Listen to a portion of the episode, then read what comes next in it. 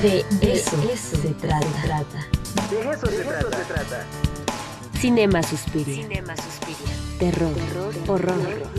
Datos curiosos de película y libros con Araceli Toledo. De eso se trata. Y ahora saludo con todo el gusto del mundo a la doctora Araceli Toledo, coordinadora de publicaciones de la Facultad de Filosofía y Letras. Siempre es un gusto tenerla con nosotros. ¿Cómo estamos, doctora? Muy buenos días.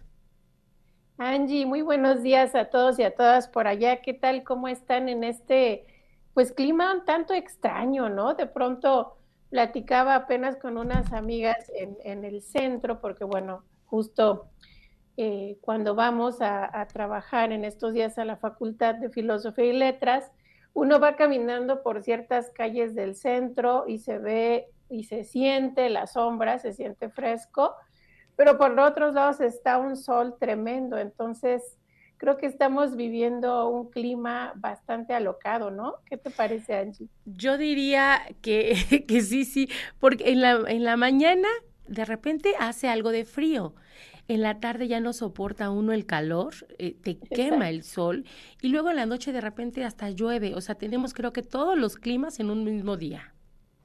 No nos podemos quejar, tenemos variedad en Puebla.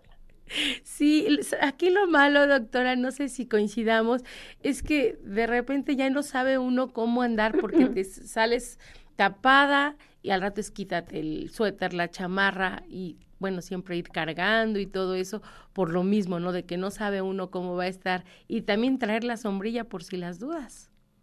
Sí, en efecto, bueno, pues yo creo que poquito más adelante, no sé, a lo mejor en agosto ya tengamos un un clima un poco más definido. Bueno, esperemos, esperemos, pero bueno, no hay que quejarnos porque muchos quisieran tener eh, el clima que la verdad este, aquí en Puebla eh, tenemos y del cual gozamos y luego todavía nos estamos quejando. En efecto, Angie.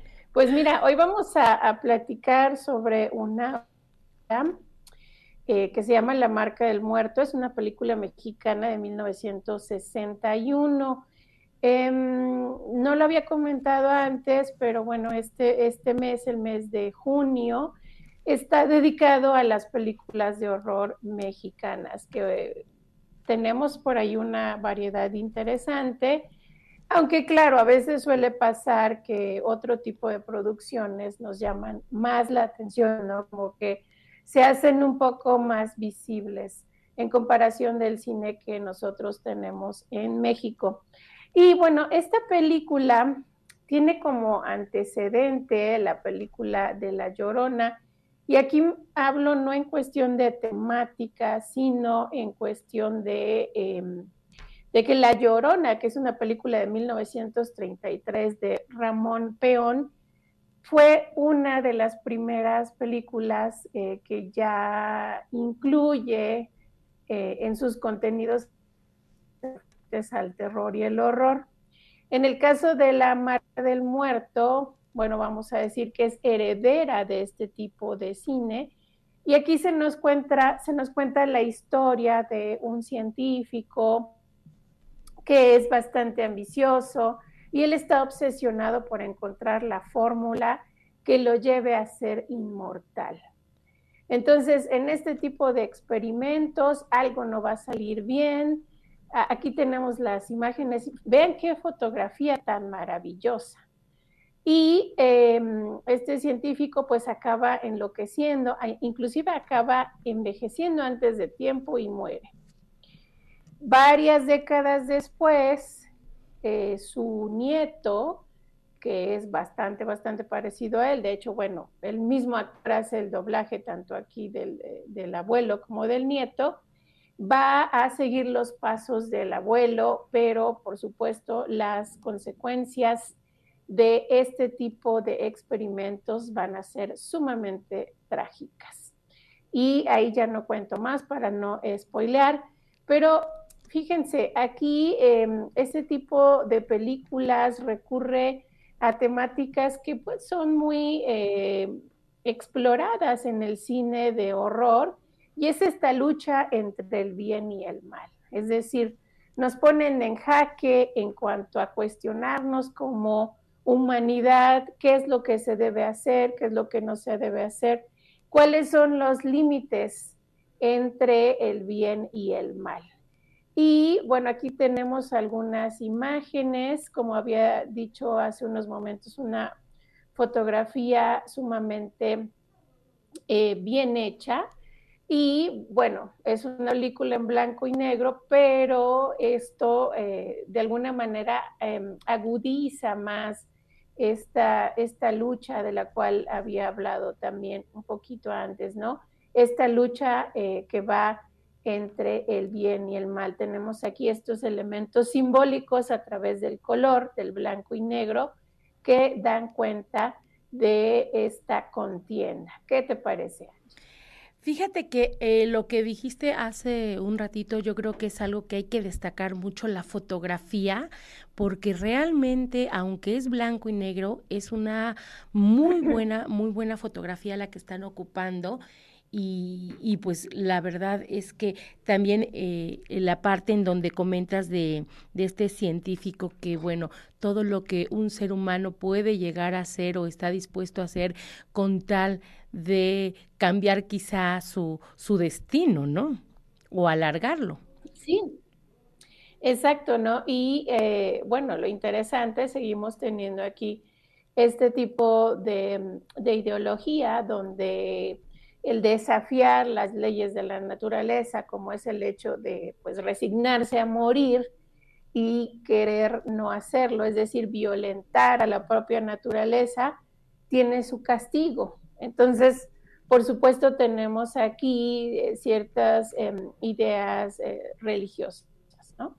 Y em, algo también a destacar en esta película es que nosotros vamos a ver un cruce entre terror y ciencia ficción, que bueno, es algo muy característico de películas que se realizan en, este, en esta década.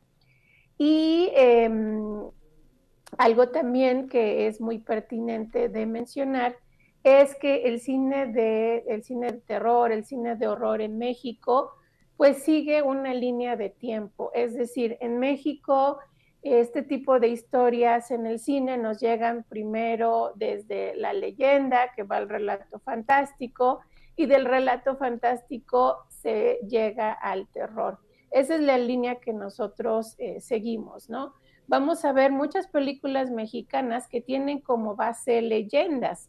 Es el caso de, la, película de La Llorona, de la cual hablé al inicio de esta sesión, eh, que diferencia, por ejemplo, del cine estadounidense, pues sí se marcan los contrastes, ¿no? Porque en el cine de Estados Unidos como que ya hay ciertas reglas y ciertas fórmulas que van a ser repetidas y que incluso son, son eh, repetidas hasta el cansancio. No en balde tenemos en la actualidad pues muchos remakes que van sobre películas, vamos a decirlo así, clásicas dentro del cine de horror estadounidense, sobre todo aquellas pertenecientes a la década de los 70, de los 70 y de los 80. Entonces, esta es la, eh, la diferencia, bueno, una de las tantas diferencias que nosotros podemos encontrar en la industria cinematográfica de México y de Estados Unidos. Y aparte, este, bueno, de lo que tú comentas, este tema de, de resistirse a morir es como que eh, un tema muy similar al resistirse a envejecer, ¿no? Son dos cosas que el ser humano como que siempre está eh, pues cómo eh, mencionarlo, o sea, está renuente a, ya sea a envejecer o a morir. Es muy difícil que lo acepte y esto se ha reflejado en muchas películas.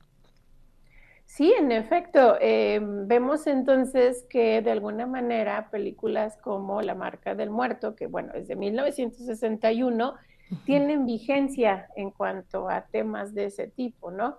Y seguirá vigente. exacto, ¿no? Ahorita, bueno, vemos con los avances cosméticos las eh, múltiples, bueno, infinidad. Yo creo que ahorita con la pandemia, Angie, no sé si también eh, te pasa a ti que uno ve este tipo de, publicidad, ¿no?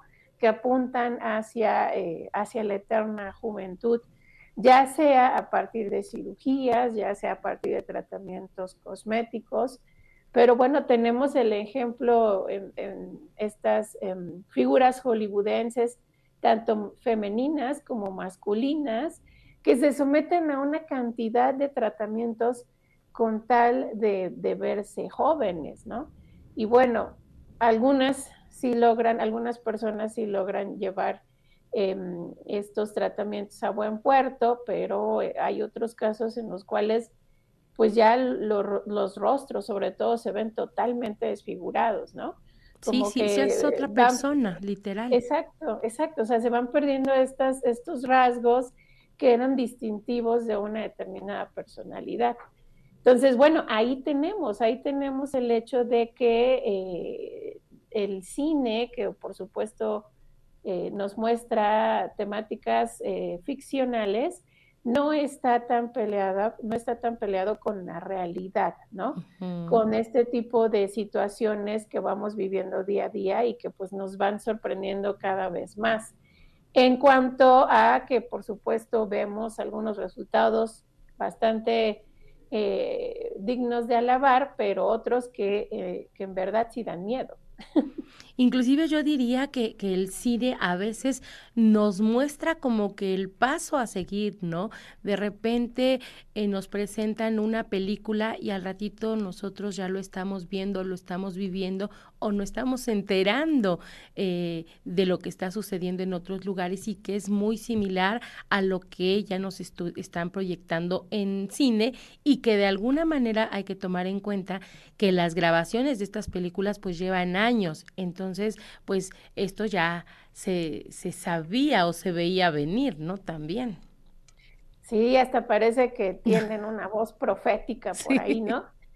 Bueno, eh, eh, un poco saliendo del tema, pero otra película aquí que es, pienso, terror con ciencia ficción es Contagio.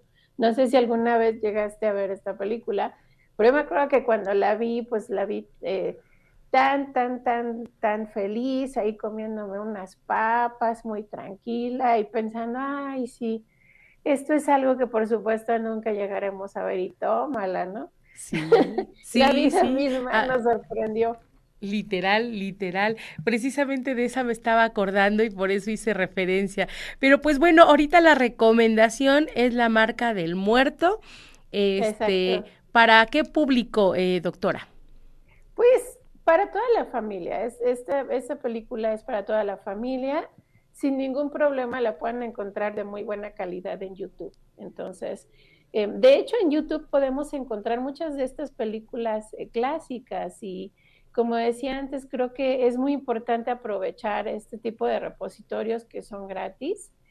Y, muchas veces, de verdad, a mí me ha pasado, porque bueno, pues yo veo muchas películas de este género, que em, en otras plataformas de pronto pienso, es que ya no sé qué ver, es que esta ya la vi, es que esta también, esta no me provocó nada, esta me dio risa, etcétera, como un meme por ahí que compartí la otra vez. Pero eh, bueno, en YouTube tenemos este otro tipo de propuestas y así también pues nosotros reconocemos eh, las bondades de nuestro cine mexicano en cuanto al género de terror y horror. Claro. Pues doctora, ahí está la recomendación. Un gusto, como siempre, saludarla. que estés muy bien. Cuídate mucho. Igualmente, muchos saludos a todos y a todas por allá. Nos vemos el siguiente viernes con El fantasma del convento de 1934.